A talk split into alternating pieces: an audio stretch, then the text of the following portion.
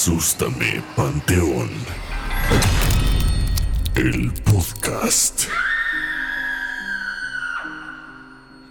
Hola a todos, bienvenidos al capítulo 1 de Asústame Panteón, el podcast. Yo soy Iván y tengo el gusto de estar con mi buen amigo Alan. ¿Cómo estás, Alan? Hola, Iván, muy bien, muchas gracias. Estamos listos para contarles las mejores historias de terror que nos han llegado y que hemos recopilado a través de los años. Pero antes de empezar a contar esta historia que tenemos hoy, que de verdad les va a dejar los pelos de punta, creo que estaría bueno que supieran qué esperar de este podcast. Como el nombre bien lo sugiere, vamos a estar contando historias de terror, pero ya llevamos un buen rato en esto, ¿no, Alan? Sí, pues yo creo que más de 15 años desde la prepa que nos conocemos que hemos compartido eh, estas historias. Eh, lo que queremos es poderles transmitir la misma emoción y terror que nosotros sentimos al escucharlas. Eh, son temas que nos encantan, nos apasionan y que sabemos que seguramente a ustedes les va a pasar lo mismo. Exacto, porque estoy seguro que así como nosotros estuvimos en la secundaria, en la preparatoria, escuchando la mano peluda y estar ahí puntualmente escuchando cada historia, debe de haber muchísima gente, muchísimos niños, chavos que están escuchándonos y que están buscando un foro donde poder compartir sus historias o simplemente escucharlas, ¿no? Entonces creo que ya podemos empezar con esa historia, ¿te parece bien? Por favor.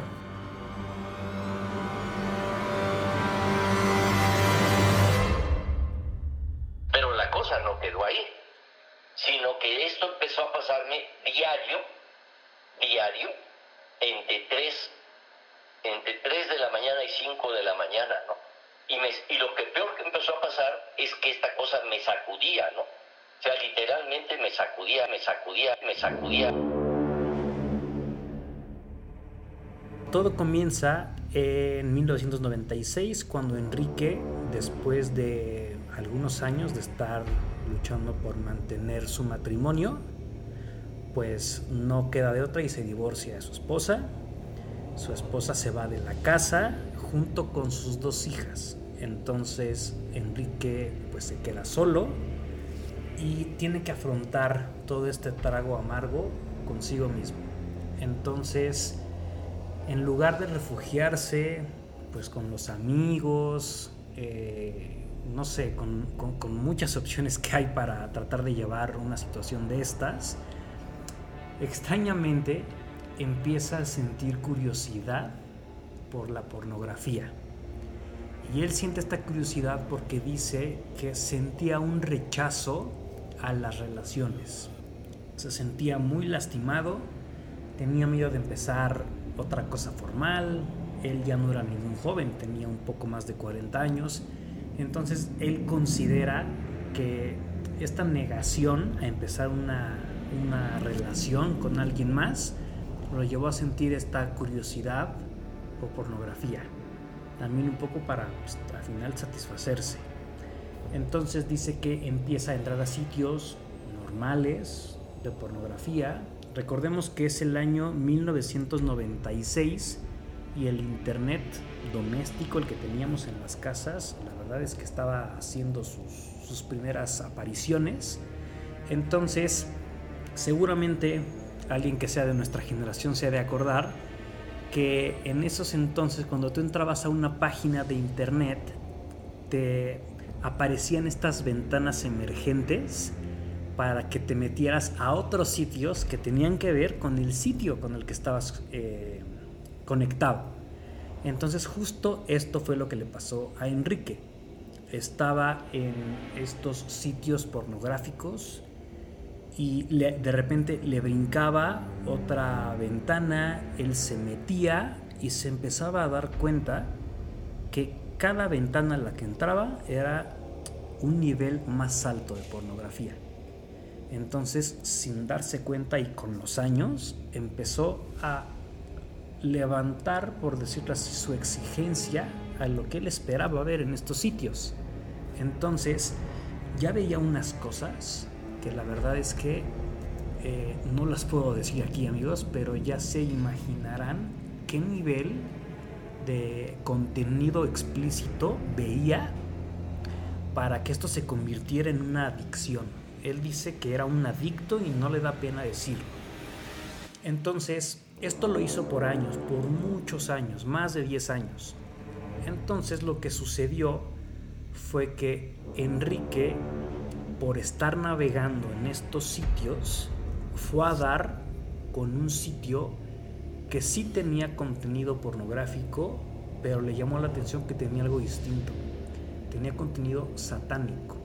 Era un, un foro en donde la gente ponía, comentaba cosas como si fuera una especie de microblog, en donde ellos ponían lo que creían, lo que hacían y algo importante en esta historia, ponían retos. Era como si estuvieran creando una comunidad satánica donde le rendían tributo al mismísimo diablo.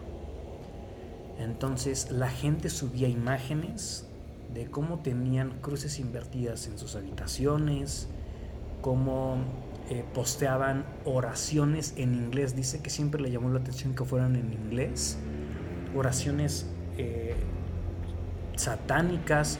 Entonces, la verdad es que imagínate en qué grado de adicción se encontraba Enrique, que empezó a caer y a imitar lo que veía de los participantes de este foro. Entonces él empezó a adecuar su casa con cruces invertidas, recámaras sin luz eléctrica, iluminadas únicamente por velas. Eh, tenía una especie de altar al diablo. Él descargaba la, la, letra en inglés de estas oraciones, las traducía al español y las leía en voz alta. También comenta que escuchaba audios en la página y él agarraba una grabadora, grababa la música y luego la ponía en su recámara mientras replicaba estas oraciones. Entonces, pues como te, te darás cuenta, poco a poco él se iba invadiendo de toda esta negatividad. Una buena noche, una noche como cualquiera, Enrique se va a dormir y es cuando empieza la pesadilla. Enrique siente cómo lo mueven, lo empujan de su cama. Se despierta inmediatamente y no sabía qué pensar. De hecho, él, recuerda que esa primera vez se despierta como con imágenes terroríficas en la mente. Entonces él asoció esta especie como de pesadilla con que tal vez él había brincado en la noche y no que alguien lo estuviera eh, tocando o empujando. Como todavía no era claro, siguió entrando a este foro, a esta página, a estos microblogs y como te comenté les venían poniendo retos. Por ejemplo, un reto que él me cuenta es que le pedían tomar una imagen eh, de alguna virgen, de algún santo católico, y que él orinara en esa imagen y que pusiera la imagen como y con los orines en una especie de florero. Entonces dice que él pues, ni siquiera me sabe explicar qué le pasaba por la mente cuando hacía estas cosas. Él estaba en una profunda depresión, recordémoslo pero dice que él seguía al pie de la letra los retos, hasta que llegó un punto en el que el reto que estaban poniendo, no, un reto, más bien estaban compartiendo en el foro cómo los, las personas estaban planeando hacerle daño a una persona. Y por hacer daño me refiero a quitarle la vida. Entonces, Enrique dice que se espanta cuando lee esto se da cuenta de que ya está cruzando una línea, un límite, y decide irse de este foro. Simplemente un día, una noche no se vuelve a meter, pero es cuando empiezan a pasar las cosas eh, todavía más espeluznantes, porque dice que él en las noches intentaba dormir, cerraba los ojos e inmediatamente le invadían imágenes como de una pesadilla, como, como de mucho miedo. Dice que no tenían como tal una forma lo que él veía, lo que él soñaba, pero que le causaba mucho miedo y no le permitía dormir. Y que cuando abría los ojos, veía una sombra en la esquina de la recámara, pero era como si fuera humo, no era como tal la sombra que genera una persona. Le dio muchísimo miedo y no supo qué hacer y esperó que, que dejara de pasar. Eh, después de un par de semanas, cuando él ya no podía dormir más, decide llamarle a su hermana para decirle lo que está pasando. Con toda la pena del mundo le cuenta sobre su adicción, todo el tiempo que lleva entrando a estos sitios, lo que lleva haciendo en este, o lo que hizo más bien, porque ya lo había dejado de hacer, en este foro satánico. Y afortunadamente para él, su hermana en lugar de criticarlo, de abandonarlo, decide apoyarlo porque se da cuenta que su hermano necesita ayuda, específicamente necesita de Dios. Entonces decide eh, ayudarlo. Y algo que a la par ya empezaba a suceder en casa de Enrique es que ya empezaban a asustar. Dice él que estaba en la sala, en la parte de abajo, porque era una casa de dos pisos, que de repente escuchaba como cuando tú estás acomodando una recámara, que estás pasando los muebles de una esquina a otra y la cama, que corría, subía, y él como en la película del exorcista tal cual, veía cómo la cama estaba brincando, arriba hacia abajo. Y, dice que, nada más porque lo ve, lo cree. En una ocasión también cuenta que eh, tenía una amiga y que esa amiga lo fue a visitar aquí en ese entonces Distrito Federal y que cuando ella llegó solo aguantó una noche. La primera noche que llegó, obviamente no se quiso salir a las 2 de la mañana, pero dice que no pudo dormir, que porque no es que la espantaran, sino que sentía que alguien la observaba, que había alguien más con ella en la habitación, y eso fue suficiente para que le dijera a Enrique, pues muchas gracias por, por el hospedaje, pero yo mejor me voy a un hotel. Eh, aquí voy a detenerme un segundo, Alan, porque lo que sigue ya es como Enrique ha estado peleando con todas las fuerzas que tiene para tratar de que este, pues este diablo que se le aparece siempre, porque siempre pasa entre 3 y 5 de la mañana, pues deje de, molestarlo. Entonces aquí hago un, paréntesis porque me interesa muchísimo tu opinión. ¿Qué, ¿Qué, opinas sobre todas estas situaciones que le tocó vivir a él, que lo llevan a la pornografía, de ahí al satanismo, al punto en que se le está pareciendo algo. Pues la verdad es que estoy muy, muy sorprendido. Eh, me parece increíble cómo un momento determinado de tu vida puede llevarte a realizar acciones que marquen completamente tu destino. Eh, todo esto se, se, derivó de pues del divorcio, de la separación con su familia. Y, o sea, el verte en una soledad tan profunda te lleva a buscar como una salida en, en cualquier cosa, ¿no? En, lo primero que, que puedas agarrar, a, a, lo primero que te puedas, pues, aferrar. Eh, en su caso fue la, la, pornografía, pero, pero ese tema de, de la adicción es, es, es muy complicado. Eh, Porque algo que comenta Enrique es que él, incluso antes del divorcio, él se consideraba ateo. Dice que no es que él estuviera en contra de Dios o en contra del diablo, él no creía en nada. Entonces, este mismo no creencia es lo que lo llevó a animarse a, a, tratar de copiar estas tradiciones, por decirlo así, que leía en el foro. Justo esa era una, una pregunta que te quería hacer, porque o sea, me, me comentabas de los retos que tenía y de que orinó una imagen de la Virgen. O sea, alguien siendo católico, aún con adicciones, bueno, profesante de, de una religión, este, sí ve muy mal este hecho. O sea, él como que alguien religioso, aunque no compartas la misma creencia, sabes que es como es, hasta, es como hasta blasfemo el, el hecho de, de Tienes que- insultar a, a- aunque a una, a una imagen de esa manera. Tienes que respetar, exacto. Sí, claro. O sea, si no crees no pasa nada, pero al final siempre está presente esta imagen que te hace pensar las cosas dos veces. De, no, no, no, o sea, está bien que yo no, que, que no crea, pero, pero siempre está este respeto ante, pues, esta como divinidad. Entonces a mí me, me llama muchísimo la atención su, o se lo voy a poner entre comillas, pero su valentía.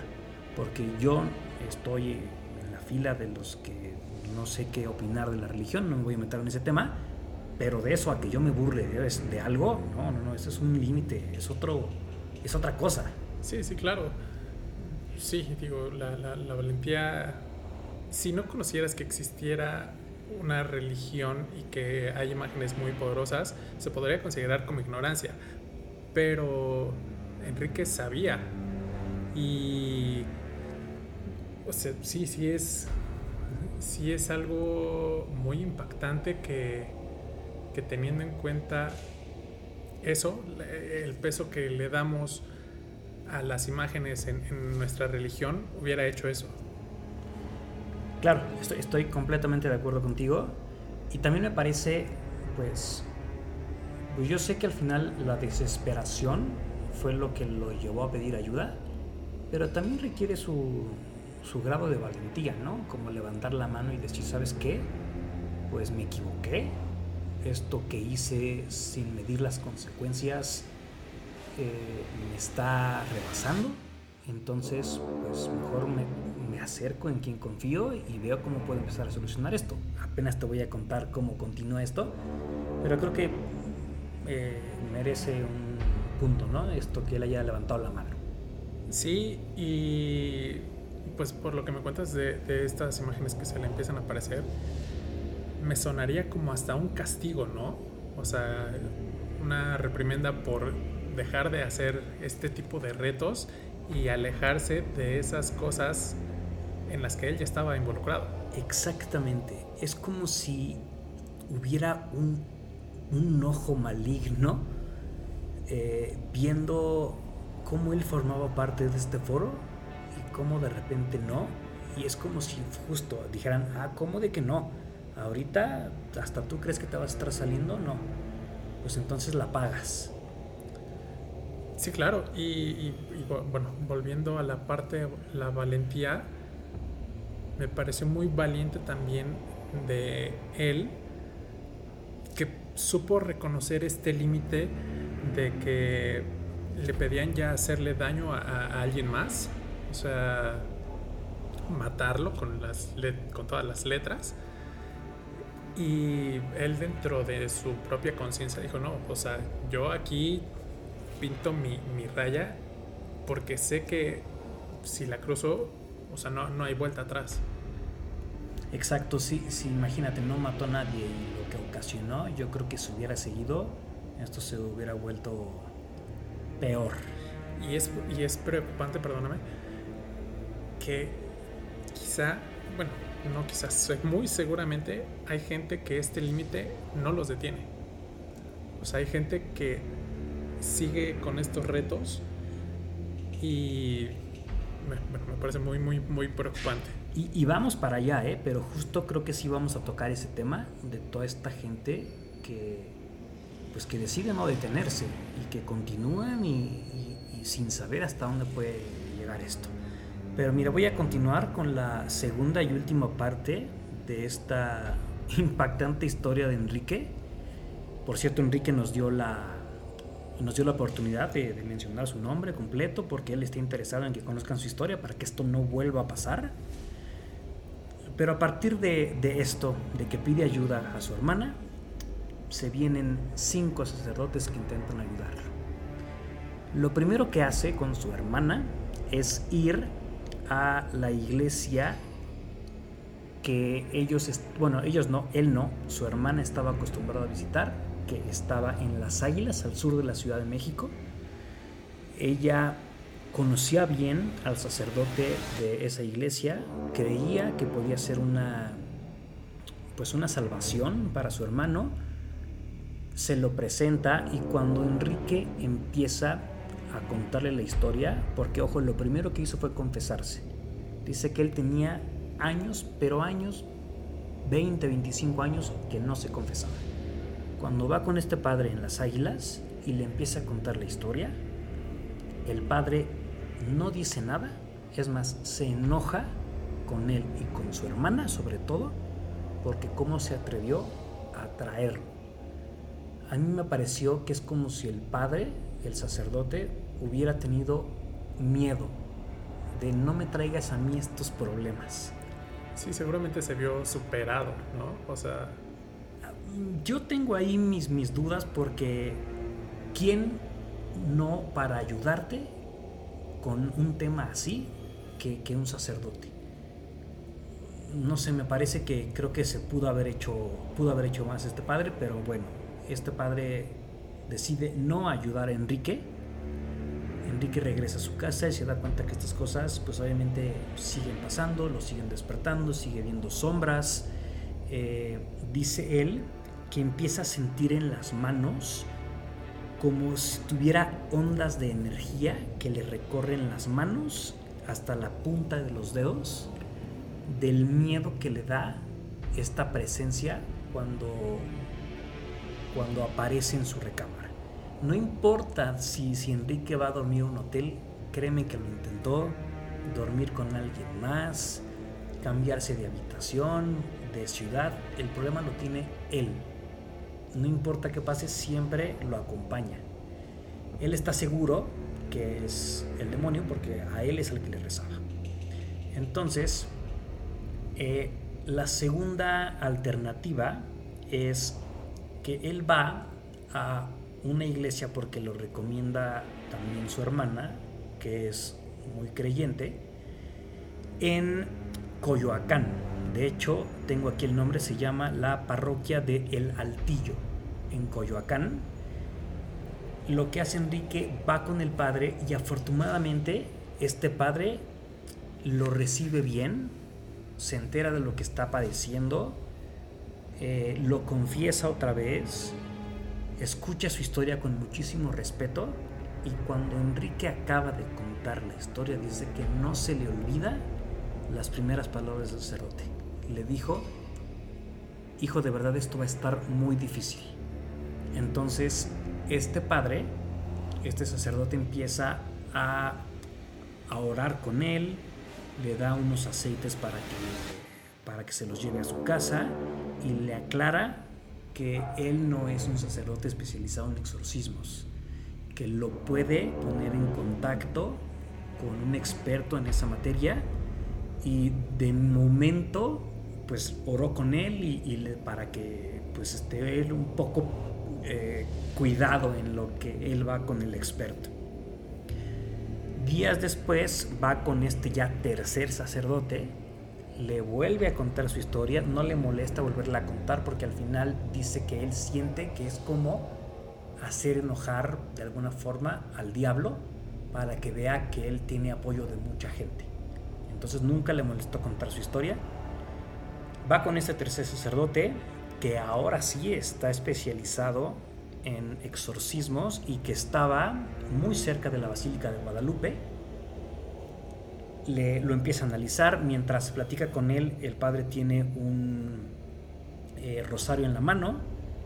Cuando acaba de contar la historia, le dice, hijo, tú lo que tienes es una vejación, no es una posesión entonces le dice que a él como tal no le tienen que hacer un exorcismo, simplemente tienen que hacerle rezos para que esta entidad que lo está molestando se vaya. Entonces le bendice agua, le bendice sales, le enseña unas oraciones que tiene que hacer en su casa y el padre en ese momento hace unas oraciones en latín. Él un poco más tranquilo creyendo que ahora sí fue la buena, se va a su casa, todo lo contrario.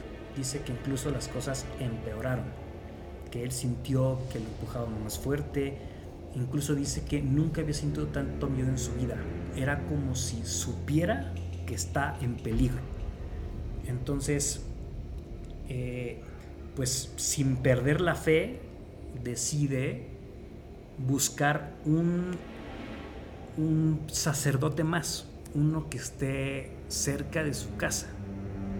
Este sacerdote escucha otra vez la historia, va a su casa, le exorciza a la casa, o sea, no a él, a la casa, para que, pues, no sé cómo decirlo, las malas vibras cesen. igual hace oraciones por cada rincón de la casa y desafortunadamente para Enrique no sirvió de nada. Esta entidad, este diablo, el mismísimo diablo como él dice, lo acecha todas las noches. De 3 a 5 de la mañana es cuando siempre sucede. Incluso dice Enrique que este sacerdote le contó que en su casa se sienten como como si alguien no fuera como si no fueras bienvenido en la casa que eso es lo que siente el padre y todo esto llegó a un punto en el que Enrique pues no es que haya no es que ya no sienta miedo, es que dice que no tiene de otra. Al final lo acepta como una especie de consecuencia por haber hecho eso tan malo y durante tanto tiempo. Y también comenta que pues haga lo que haga, no se va, él está muy tranquilo, incluso cuando yo hablé con él, dice que está muy tranquilo en las tardes, pero pues que nunca quiere que llegue la noche.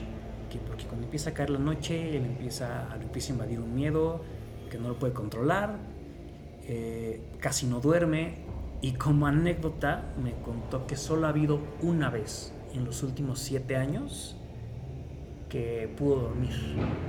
Y fue una vez que estaba en misa y justo antes de comulgar una señora de la iglesia le pidió que le ayudara a sacar las hostias del sagrario. Y cuando él se estiró, sacó las, las hostias y se las dio, esa noche fue la única noche que no ha soñado. Inmediatamente, pues, ¿qué es lo primero que te viene a la mente? Pues que lo haga diario. Sí, claro. Pero, pero dice que así no funciona. Que fue como esa vez, ese toque divino del cáliz, de las hostias, pero que no importa qué haga, todas las noches se le aparece el demonio de 3 a 5 de la mañana. ¿Qué opinas de esta historia que te acabo de contar, Alan? Se, me puso la piel chinita. Oye, pero por lo que estoy entendiendo, eh, él ya se convirtió a la religión, ¿no? Completamente. Es la persona más religiosa desde hace ya una década. Él va a misa dos veces todos los días. Todos los días comulga. Esperando pues que cuando llegue su último día, pues, pues tenga como más cosas buenas que malas en su, en su historial. Y él confía en que al final cuando llegue, por decirlo así, su día del juicio, pues cuente mucho todo lo que ha hecho últimamente para pues para estar en paz porque de verdad que lo hace de corazón no lo hace nada más por por dejar de sentir miedo wow wow wow, qué buena historia. Sí no está está impactante porque es una historia real y de hecho Enrique pues si algo quiere es que no le suceda esto a alguien. Que ah, si esto puede llegar a oídos de alguien que pues tal vez está en, malos pasos y por malos pasos muy puntualmente me refiero a ideas no tengan que ver con, no que no tengan que ver con Dios, sino que estén en su contra, pues lo piensen, porque Él pues lo está sufriendo, lo sufre cada noche, no lo va a dejar de sufrir, ya es mucho tiempo para que, para que no haya cesado, y pues quiere que la gente aprenda de su experiencia, incluso dejamos el foro abierto por si hay alguna persona que esté padeciendo algo similar, lo podemos poner en contacto con Enrique para que platique con él, porque él, él está muy interesado en que si en sus posibilidades está el ayudar, el orientar, lo va a hacer.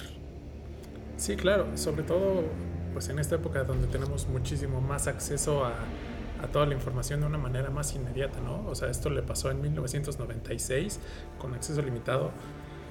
Eh, ahorita con prácticamente todo a la mano es mucho más fácil que podamos caer en este tipo de, de tentaciones, digamos. Qué buen punto acabas de tocar. Creo que es cierto, ahorita estamos en una sobreexposición de información, buena y mala, porque claro que esto tiene Sí, sus sí. dos lados. Y, y claro, ahorita todo el mundo tiene acceso a, a- a un foro, a un chat. Entonces, pues yo me quiero imaginar que es muchísimo más fácil y debe de haber muchísimos más casos. Sí, claro. Pues bueno amigos, esta fue la historia de hoy. Estoy seguro que así como nosotros no van a dormir hoy porque de verdad está impresionante. Les recordamos nuestras redes sociales. Estamos en Instagram y en TikTok como asústame-podcast. Ahí vamos a estar compartiendo clips de los capítulos. Vamos a estar compartiendo artes que vayamos teniendo igual sobre los capítulos. Muy pronto vamos a tener este, perdón, canal de YouTube para que ahí sí ya nos puedan ver. Y por último, si tienen alguna historia, nos encantaría que nos la compartieran. Nuestro, nuestro correo es asustamepodcast.gmail.com. De todas formas, nosotros en las biografías de las redes sociales vamos a ponerlo para que no se les pase. Así que por favor no duden en compartirnos sus historias para que podamos hacer crecer esta comunidad y todos podamos con mucho respeto compartirlas, opinar y, por qué no, si podemos, ayudar. Nos vamos, Alan. Nos vemos, Iván. Este, pues con esto cerramos el episodio del día de hoy. Y recuerden, amigos, que en Asústame Panteón todos tienen una aterradora historia que contar. Chao. Bye. Bye bye. Asústame Panteón. El podcast.